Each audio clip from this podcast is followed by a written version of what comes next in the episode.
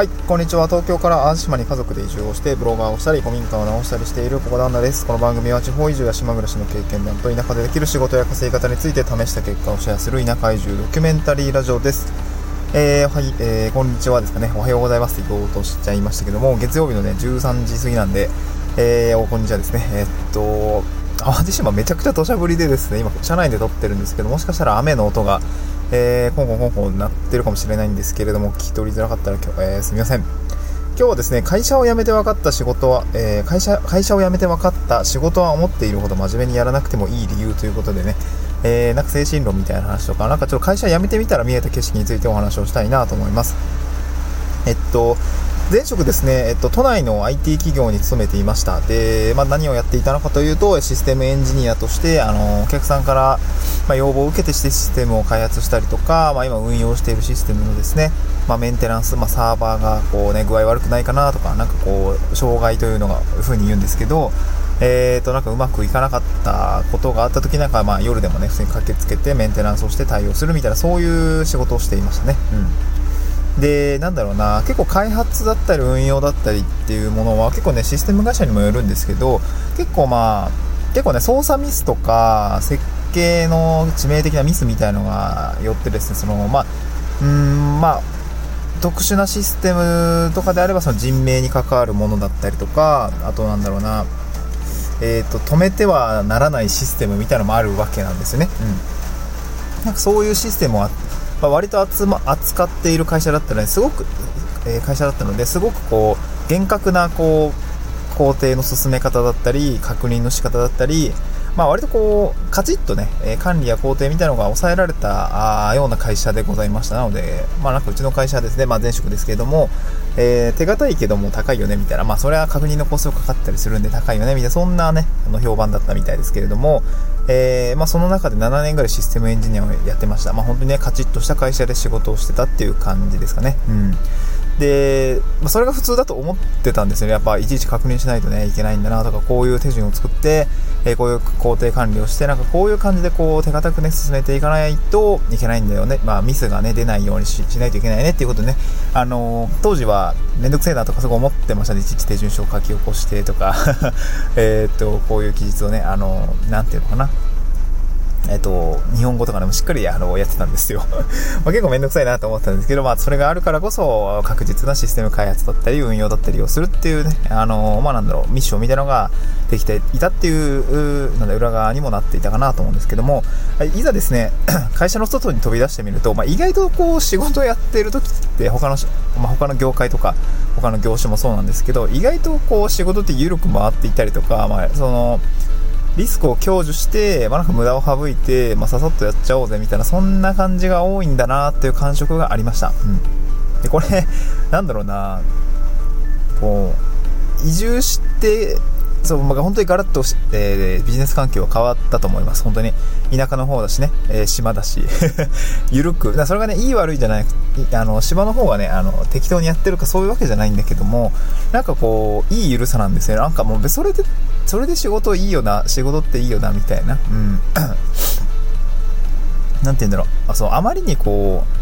あまりに厳格すぎた、まあね、業種とか、あの、相手にしている会社さんとか、えー、内容にもよると思うんだけど、まあ、なんかその一個人があの働く上では、まあ、選べるんだったらなんかこう緩く仕事してたいなみたいな感覚がね あの退職してからねすごくなんか周りを見ていて思うようになりました、うん、あのなんか結構会社を辞めて個人事業主になってまあ、地域保守協力隊っていう話、仕事をしながら、まあ、いろんなことをやっていると、なんか勉強、ベンチャー企業の人だったりとか、任意団体でこう、そういう枠組みで、なんとなくこう、ゆるい、こう、関係性で仕事を、まあ、多分、外注同士だったり、フリーランス同士だったりみたいな形だとは思うんですけど、なんかこう、そういう人たちと話をしていくと、いやいや、なんかもう、緩くていいんですよ、仕事は、みたいな。そんな感じでね、あの、昨日も話をしてた、そうこの話をしようと思ったら、昨日ね、あの、そこ島でお世話になってる、まあ、会社さんがあるんですよ。まあ、その3人ぐらいのベンチャー企業なんですけど、ベンチャー企業というか、なんていうんですかね、少少数生企業なんですけど、まあ、そこの人たちが主催する、まあ、旅旅行系のね、あの、モニターイベントみたいなのがあって、それにちょっと参加をしてくれないかということで参加をしてきてきました。で、まあ、いつもお世話になってたんで、あのー、参加させていただいて、夜はね、ちょっと打ち上げということで、まあ、いろいろこう あの、関係者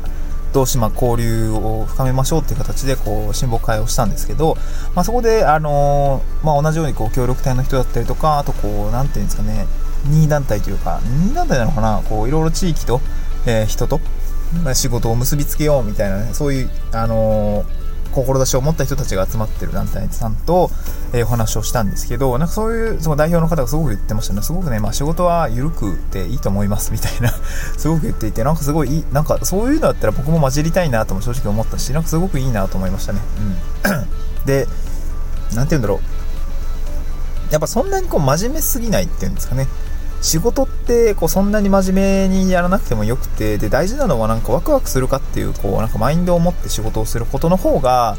実際は仕事の中身は置いといてそっちの方がねあの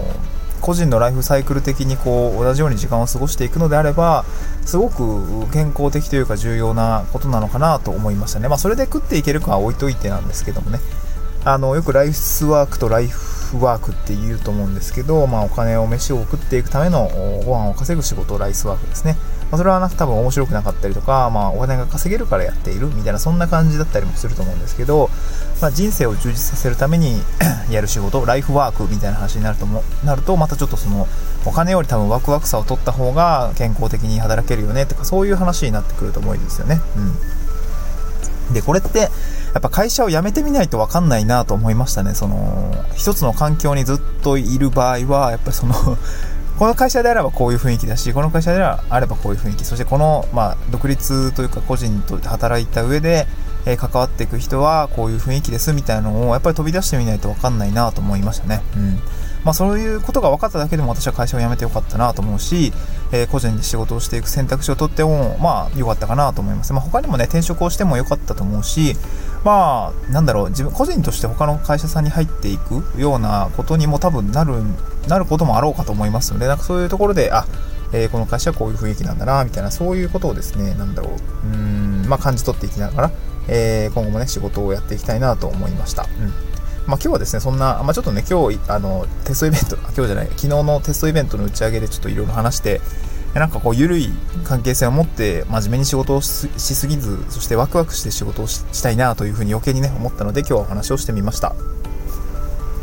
はい。今日はですね、あまあ、今日、今日というか、あの、ここのスタンド FM では今、まあ、東京から、あの、淡路島に移住をして、えー、地域おこし協力隊として、えー、活動している私の方で、まあ、移住をしたりとか、えー、田舎で暮らしてみたり、まあ、そして自分で個人で仕事をしていくっていう選択肢をね、会社を辞めて、まあ、家族もいるんですけど、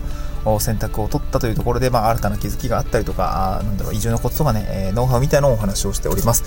えー、スタンド FM ですね、アプリの方をインストールしていただくとフォローすることができるかなと思いますので、ぜひフォローしていただければ通知が飛びますので、えー、ぜひよろしくお願いいたします。スタンド FM の概要欄にはですね、ツイッターの方も貼り付けておりまして、ツイッターの方はですね、え、リンク飛んでいただけると、まあ、あの、田舎暮らしのコツだったり、移住のノウハウ、そして、えー、まあ、田舎でね、え、仕事をしていくっていうことってどういうリアルがあるのかみたいなことを発信しておりますので、えっ、ー、と、ぜひフォローしてみてください。また次回の収録でお会いしましょう。バイバイ。